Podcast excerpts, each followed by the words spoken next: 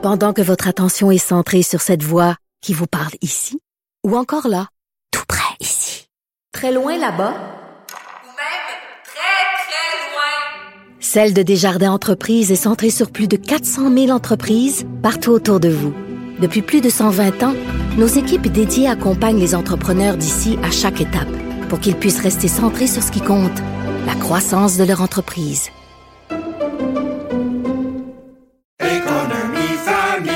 Ici Ricardo. Et Émilie, marchand d'IGA. On a envie de vous inspirer à bien manger. À moins de 5 la portion. Suffit de repérer les produits valeurs sûres et de les cuisiner avec une de nos recettes. Les valeurs sûres, c'est bien pensé, hein? Bien sûr! Détails sur IGA.net. Geneviève Peterson. Elle réécrit le scénario de l'actualité tous les jours. Vous écoutez Geneviève Peterson. Cube Radio. Vaccination des 5 à 11 ans, c'est commencé. Comment convaincre les parents et des rassurer les enfants aussi qui ont peur des aiguilles. Moi, j'en ai une chez nous, là, très, très apeurée. Elle sait pas encore qu'elle s'en va se faire vacciner ce soir à 19 h. Euh, je vais y annoncer ça au retour de l'école. Euh, comme on enlève un diachylon d'une traite, c'est à soir que ça se passe. Elle n'aura pas trop le temps de paniquer. J'ai coché la petite case euh, appréhension vaccinale par des aiguilles. Il y a des coins pour les gens qui sont anxieux, là, des petites salles un peu en retrait où on voit moins, euh, j'imagine, ce qui se passe. Mais, tu sais, on, on, dit ça, mais quand même, 46% des parents qui ont des appréhensions, qui sont pas certains de vouloir faire vacciner leurs enfants. On jase de tout ça avec le docteur Olivier Drouin, qui est pédiatre, qui est chercheur spécialiste en sciences comportementales aussi. Donc, ça va nous aider aujourd'hui, euh, ce skills-là du docteur euh, Drouin. Bonjour. Bonjour. Bon, 46 des parents qui n'ont pas l'intention de faire vacciner leur progéniture, qui sont indécis. J'ai tendance à penser qu'il faut pas trop paniquer, même si c'est surprenant, parce qu'il y a bien des gens qui vont regarder un peu les choses aller, j'imagine, et, finir par prendre leur rendez-vous d'ici quelques semaines, non, docteur Drouin? Oh oui, tout à fait. C'est c'est euh, c'est ce qu'on s'attend. C'est ce qui s'était passé aussi avec les 12-17 ans, c'est-à-dire qu'on euh, initialement les sondages n'étaient pas très euh, favorables, puis au final ils ont été présents en grand nombre. donc oui, moi je pense qu'une fois que les, vont les parents vont voir que ça se passe bien, que ça se déroule rondement, qu'il y a peu d'effets secondaires, euh, je pense qu'ils vont être au rendez-vous, qu'au final, on va être capable d'aller chercher là, mm. une bonne proportion des parents, je pense. Mais dans le cas des ados, euh, cependant, euh, bon, à partir de 14 ans, on peut prendre nos propres décisions médicales. Je sais qu'il y a plein d'enfants, d'ados qui sont allés, même si leurs parents étaient anti-vax ou avaient des réticences. C'est pas la même affaire pour les enfants. Là, je voyais des témoignages un peu partout sur les médias sociaux. Pas tant que ça, mais quand même assez pour que je m'y intéresse. Là, des parents qui disaient, ah moi, j'ai des petites appréhensions, puis mon enfant veut vraiment aller se faire vacciner. Qu'est-ce que je fais avec ça? il va y avoir des discussions, là, mais à la fin de la journée, c'est pas les enfants qui décident. Non, vous avez tout à fait raison que dans le cas des, enfants de, de 5 à 11 ans, euh, ça prend le consentement parental. Évidemment, on va aller chercher ce qu'on appelle l'assentiment des enfants. On va pas... Euh, on essaye de pas les, traîner de force oui, à, les vacciner de force. quelque chose qu'ils veulent pas. Euh, mais euh, non, non, vous avez tout à fait raison que ça prend consentement des parents. Euh, de, de, mon expérience personnelle, euh, la, la plupart des, des, parents qui hésitent présentement, c'est ça, c'est de l'hésitation. C'est pas euh, ils ont besoin d'être rassurés, ils ont besoin de recevoir un peu plus d'informations, mm. d'informations euh, fiables. Euh, puis ont des appréhensions comme comme c'est tout à fait normal d'avoir comme comme parents. mais oui, j'ai quand même pas de doute qu'on va être capable de, de convaincre les parents. Puis s'il y a des enfants qui veulent convaincre leurs parents, ben euh, oui, oui. ça aussi. ben donnez-aux-en de l'info parce que vous êtes pédiatre, là, vous êtes habitué de travailler avec les enfants, vous connaissez bien les études euh, les concernant. Euh, peut-être faire un petit rappel là, sur le vaccin qu'on va donner, les possibles effets secondaires. Oui, fait que ben, le vaccin qui, euh, qui a été prouvé, le seul vaccin qui a été approuvé pour l'instant, c'est Pfizer mm. euh, BioNTech. Donc c'est le même, la même technologie, le même vaccin qui avait été donné, qui a été utilisé là, à travers le monde, chez les adultes, chez les ados. Euh, fait que c'est pas quelque chose de nouveau. Euh, c'est une dose qui est plus faible, donc c'est le tiers de la dose qui a été donnée euh, aux adultes, puis même le tiers de la dose qui a été donnée aux ados. on a on a testé différentes doses, puis c'est cette dose-là mm. où est-ce qu'on avait la meilleure combinaison de notre réponse immunologique, donc une production d'anticorps qui était robuste, qui, avait, qui offrait une bonne protection, puis qui avait aussi le plus faible, le profil de secondaire le plus favorable. Et puis, les effets secondaires, ben, écoutez, la, la- on va commencer par le commencement. là. la plupart du monde auront, la plupart des enfants vont avoir très, très peu d'effets Mm. secondaires. Là, on parle le, le classique du vaccin, déjà un peu mal au bras. Une euh, petite dans fatigue. 24 heures. Ouais, c'est ça, exactement. C'est peut-être euh, un sentir un petit peu plus moche, un petit peu plus euh, affaissé pendant le 24 heures qui suit, mais ça, Ouais. c'est classique euh, chez tout, pas mal tous les vaccins. Puis, Oui, parce qu'il y a une réponse immunitaire. C'est simple, là, ben, on ça, explique ça, comme ça. C'est juste le système immunitaire qui, qui réagit comme il devrait Il réagir. Qu'en fait, c'est bon signe. Euh, puis, tu sais, le, le seul autre effet secondaire, puis ce qui, ce qui est beaucoup rapporté, là, mais que c'est- un petit peu mis hors de proportion parfois par certaines personnes, c'est le risque de, bon, euh, de, on entend beaucoup parler de péricardite et de myocardite, là, donc une inflammation de l'enveloppe ou du muscle du cœur. Euh, c'est quelque chose qu'on a vu au départ chez les chez les jeunes adultes, puis après ça, on l'a vu aussi dans une certaine proportion chez les ados.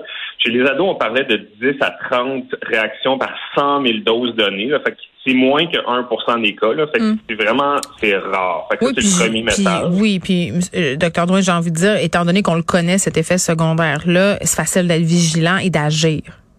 Ben exactement. Oui, oui, tout à fait. Puis il faut pas oublier que euh, tu sais, à la fois avec l'infection aiguë, puis Mhm. aussi avec le syndrome inflammatoire suite à l'infection, il y a des cas de- d'atteinte cardiaque qui sont beaucoup plus sévères que ça. Là. Oui. Euh, tu sais, les enfants qui ont eu des, des péricardites, des myocardites, on en a eu à Sainte-Justine après la vaccination. Puis en général, ça a été, bon, on les observe, on a fait des tests, euh, on a peut-être donné euh, des, des anti-inflammatoires, mais c'est pas des enfants qui étaient gravement malades, c'est des enfants qu'on a gardés en observation 24-48 heures, qui sont retournés à la maison, puis les études nous montrent qu'il n'y a pas de séquelles à long terme. Ce n'est pas du tout le même tableau qu'après l'infection. Après l'infection, les, les enfants qui ont des, des atteintes cardiaques, c'est des patients qui vont aux soins intensifs, qui ont besoin de support pour aider leur cœur à battre, puis leur poumon à respirer.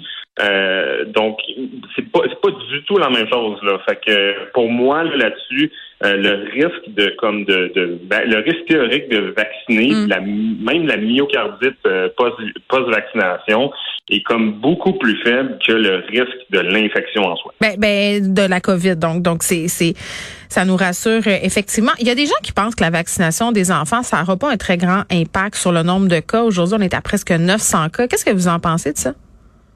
Ben, écoutez, euh, première chose, je dirais, regardez le nombre d'éclosions qu'il y a eu dans les écoles secondaires avant versus après la vaccination, puis ce qui s'est passé dans les écoles primaires. Donc, on est à peu près égal égal avant la vaccination secondaire versus primaire, avant la Mm. vaccination des ados? On s'est mis à vacciner les ados, puis tout à coup, comme il n'y a plus d'éclosion ou presque dans les écoles secondaires, alors que dans Mm. les écoles primaires, il y en a encore. Fait que ça, c'est la première chose. La deuxième chose, c'est que euh, c'est quand même le, le bassin de population qui reste, qui a le plus de contacts et qui est pas vacciné. Euh, donc oui, même si la propagation est peut-être pas euh, épouvantable, euh, il en demeure pas moins que euh, c'est ça. C'est C'est des petits vecteurs qui se promènent un peu partout, euh, puis si on Ben peut un oui, peu, ouais, ça. si on peut stopper ça un peu, euh, c'est une bonne chose. Moi, un truc qui me laisse un peu dubitative, euh, par contre, c'est qu'une des raisons pour laquelle on procède rapidement, là, c'est à cause du temps des fêtes. C'est ce que je comprends. Là, il va y avoir quand même beaucoup de contacts. Euh, on dit qu'on veut vacciner la majorité des enfants d'ici trois semaines. Je viens de recevoir un courriel de l'école d'un de mes enfants où on me dit que ça sera le 17 décembre. C'est pas le cas pour toutes les écoles. L'approche des fêtes comme incitatif, c'est une chose, mais le côté réaliste de cette affaire-là, ça me semble un petit peu moins sûr, docteur Drouin. Ouais, ben c'est ça. C'est optimiste. Euh, Parce que c'est 10 jours, c'est 10 jours l'immunité. C'est parce que là, on est rendu mêlé. Là. Après le vaccin, mettons, là, ma fille qui va se faire vacciner ce soir, après combien de jours elle a une protection? 14, 10, 7? Ben, écoutez, c'est- que c'est pas la raison pour laquelle c'est un peu flou, c'est que Ouais. euh, ben, tu sais, ça, ça varie. ça- un, ça varie d'un individu à l'autre. OK. Euh, puis deux, c'est pas tout ou rien. C'est pas, euh, on n'a pas d'anticorps, on n'a pas d'anticorps, puis on se lève un matin puis on est complètement protégé. Mais on voit ça de même. C'est comme si Ouais, une ben, baguette magique. Oui, mais c'est pas ça. C'est comme c'est graduel. Donc, le Ouais. corps produit une certaine quantité d'anticorps sur les deux, Oui. trois premières semaines jusqu'à atteindre un maximum. Oui. Moi, j'ai expliqué, j'ai expliqué à ma fille que c'était comme un, quand elle allait avoir le vaccin, ça allait comme être un upload, mais un upload assez lent. Ouais, c'est ça. Upload avec les bons vieux modernes des Oui. années 90. Quand ça faisait ça. Exactement. OK. Donc, on comprend que ça prend un peu de temps. Là, on, on, on va terminer cette entrevue en, en, faisant une espèce de courrier vaccinal parce que les gens, euh, bon, se posent des questions. Euh, je vais donner l'exemple de ma fille, mais en fin de compte, c'est le cas de bien des parents. Ma fille a 11 ans. Euh, docteur Drouin, elle va avoir 12 ans dans moins d'un mois. OK? Puis il y a même des gens là, qui me disaient, ben moi, en fin de semaine, mon enfant va avoir 12 ans. Le rendez-vous, euh, est-ce que je suis mieux de le faire cette semaine, d'attendre? Tu sais, euh, ça va être quoi la dose, le produit qu'ils vont avoir les enfants de 12 ans euh, qui sont sur, les enfants de 11 ans qui sont sur leur 12 là, qu'est-ce qui se passe? Ben, fait que, encore une fois, ça dépend c'est quand bientôt Ouais. 12. Là. Euh, tu sais, moi j'ai des gens qui m'ont interpellé sur les médias sociaux. Oui, oui. Euh, ma, ma fille. Oh, oui, ben ma fille va avoir 12 ans au mois de mars. Mais là, au mois de mars, c'est dans 4 Oui, mois. mais là, on parle de euh, jours ou de semaines. aujourd'hui. Non, non, mais Ouais. dans le sens que c'est un spectre. Là. Je pense que tu sais, si la personne est pour avoir 12 ans demain, on peut attendre à demain, mais la, ce qu'il faut se souvenir, c'est que à, on- tu sais, à, à 11 ans, 11 ans et demi, à 11 ans trois quarts, puis même à 12 ans, à la limite, euh, le 10, le- la dose pédiatrique élicite une très bonne réponse immunitaire. Je veux dire, c'est pas meilleur à 30 que ça l'est à 10. Mm. Euh, donc, tu sais, ça vaut pas la peine d'attendre pour peut-être avoir Ouais. une meilleure dose. Ben, dire, le, le système immunitaire fait son travail. Puis le euh, rappel, oui, euh, le rappel aussi dans huit semaines, ben la personne va avoir 12 ans techniquement. Donc Exactement. Puis elle va recevoir le 30 OK. à ce moment-là. Bon. Que, OK, oui, bon, parfait.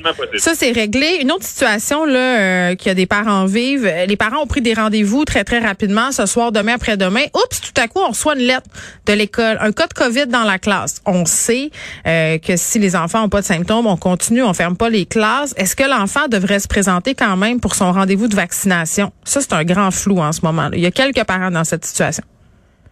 Euh, il faudrait que je valide, puis j'inviterais les, les gens à valider avec les, les, les vaccinateurs, là, mais euh, d'après ce que j'en sais de mes collègues immunologues, il n'y a absolument aucune contre-indication à se faire vacciner si on a l'infection, si on est en période d'incubation, si on n'est pas certain, puis surtout si on n'a pas de symptômes.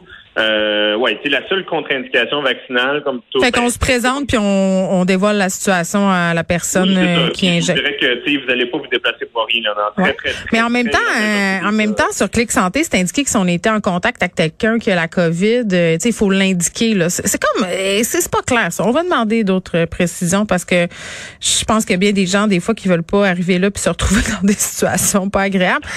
Euh, mais mais je comprends là, ce que vous me dites là que c'est c'est pas contre-indiqué de, de se faire vacciner dans ce cas-là.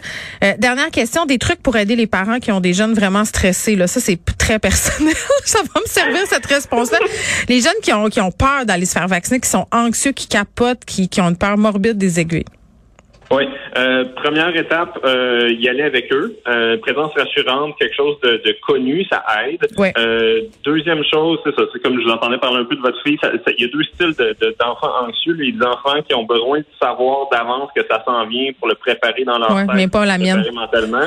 C'est ça. Puis il y a l'autre catégorie comme votre fille. Le plaster.